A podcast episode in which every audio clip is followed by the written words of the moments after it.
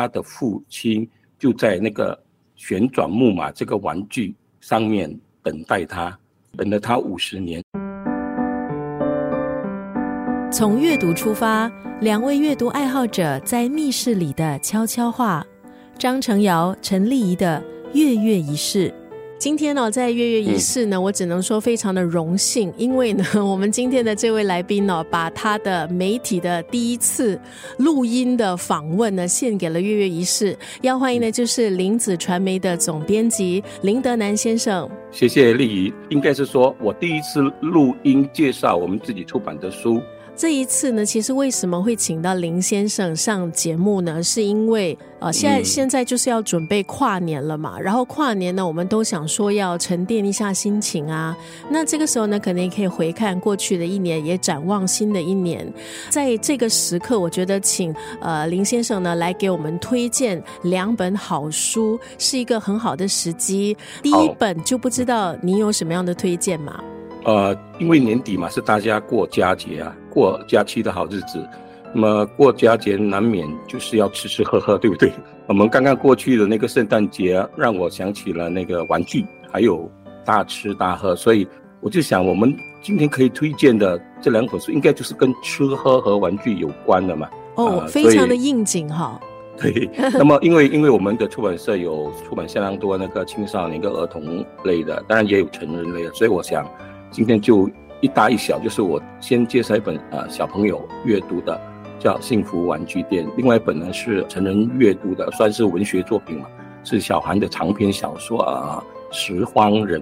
我可以先介绍《幸福玩具店》，先从小的开始。是，那《幸福玩具店》呢，其实作者就是本地的绘本作家嘛，余广达 Patrick。对对，嗯，余广达他相当多产。那么他其实开始是他不不创作中文作品的，那么后来。认识了林子传媒，我们鼓励他，所以这本算是他比较好的一个一本中文作品《幸福玩具店》。嗯，这个故事其实也蛮特别的，对不对？对，这个故事其实最好，我我认为啦，就是它适合高小学高年级和初中生读。那么如果呢，能够有啊家长或者老师一起读，那么给予孩子们一些导读。啊，那么我觉得更好的。我觉得绘本哈，它的魅力呢就在于它的图跟文字的一个结合。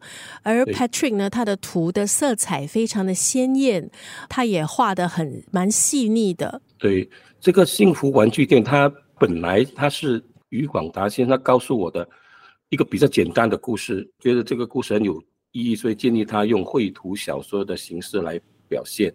他因为有了这个概念，他就。画画，因为他是先有一个概念才画的，他把图全部画出来之后，才补上文字，所以这个创作就比较特别，先有图才有文字。其实就好像我们听歌这样子哈，很多的一些词曲创作哈，有那个先后的顺序嘛。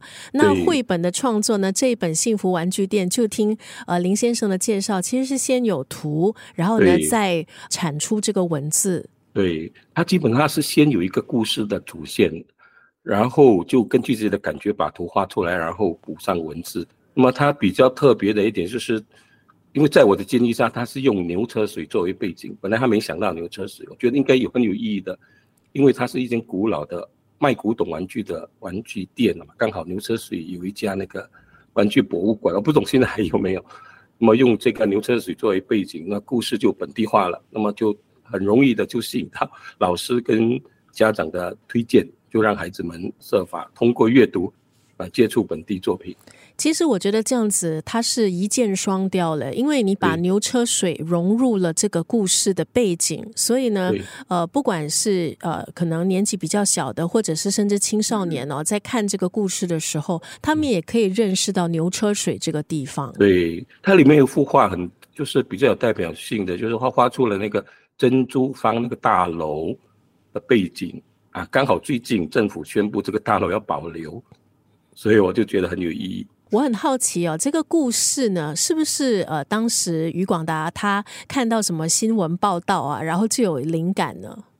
他李广达本身，他让我，他告诉我，他其实他对有一件有一个案件，新加坡一个案件，他一直耿耿于怀呢，就是七十年代的时候，啊，有两个小朋友失踪了，去出去玩耍失踪了，到现在还没找到。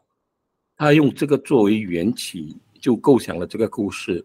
然后过后才充实，就增加另外两个故事在整篇的小说当中。所以这篇小说其实它是一篇小说里面有三个故事，每一个故事都跟亲情、家长跟长辈之间的情感有关联。在这个书里面呢，其实情节上面它到后面是有一个转折的。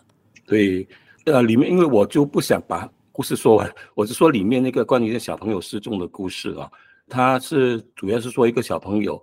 在外国，他是一个洋人的孩子，他一出世就开始就经常说出牛车水这个名字。那么后来画画也画出牛车水街景，他的他的母亲就把他带来新加坡找这个地方，原原来就是真的是有牛车水这个地方有这个玩具店。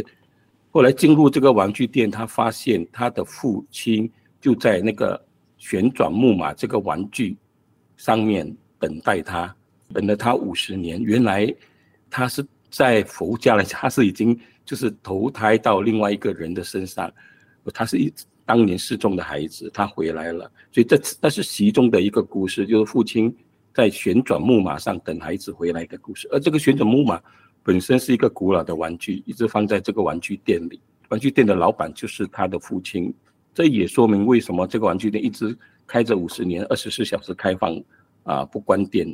的原因就是他的父亲在等着孩子回来，哇！所以这这只是其中的一个情节而已。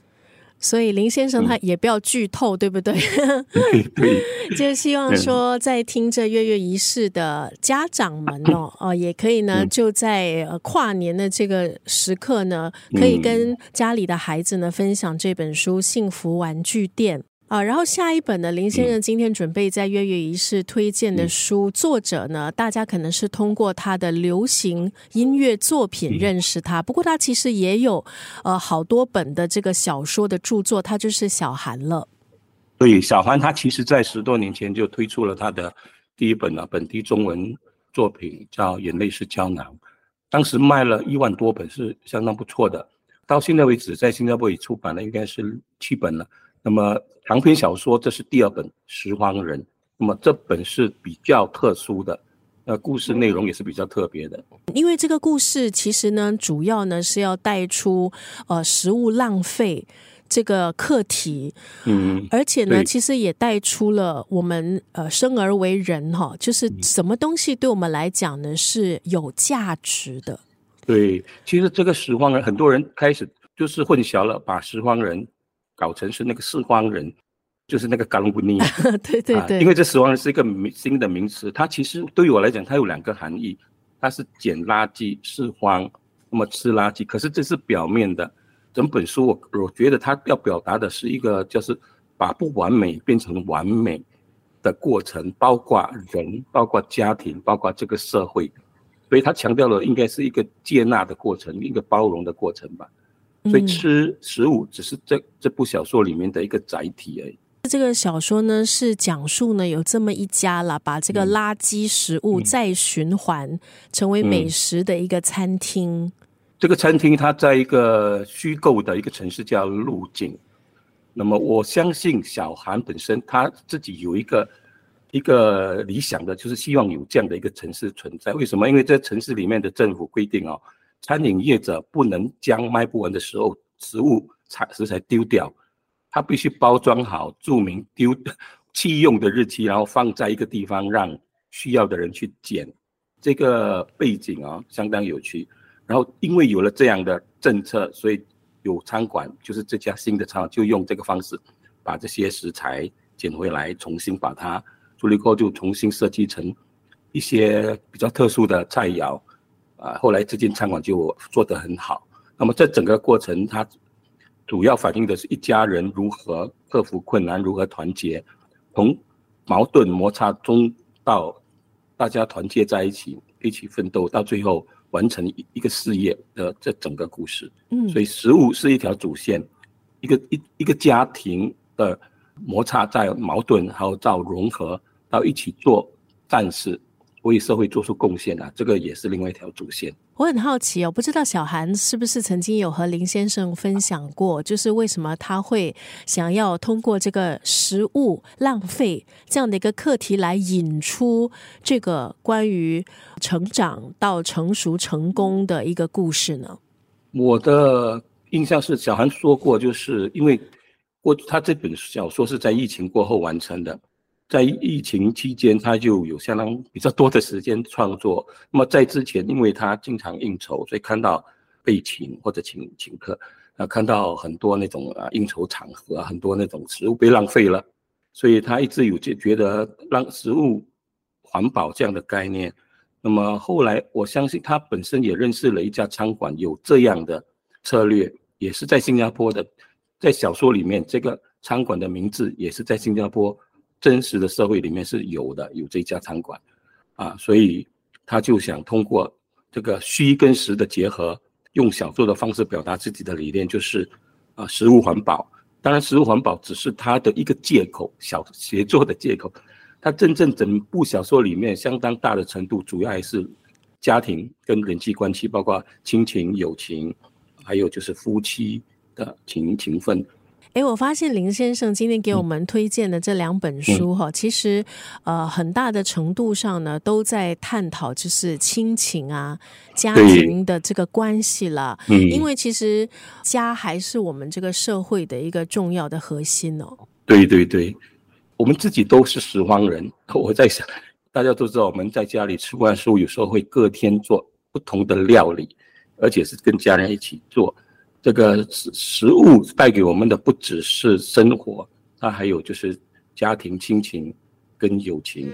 步入了新的一年，相信林子传媒在新的一年肯定也有很多其他的一些出版哦，也希望呢可以跟我们粤语室的听众来预告一下嘛。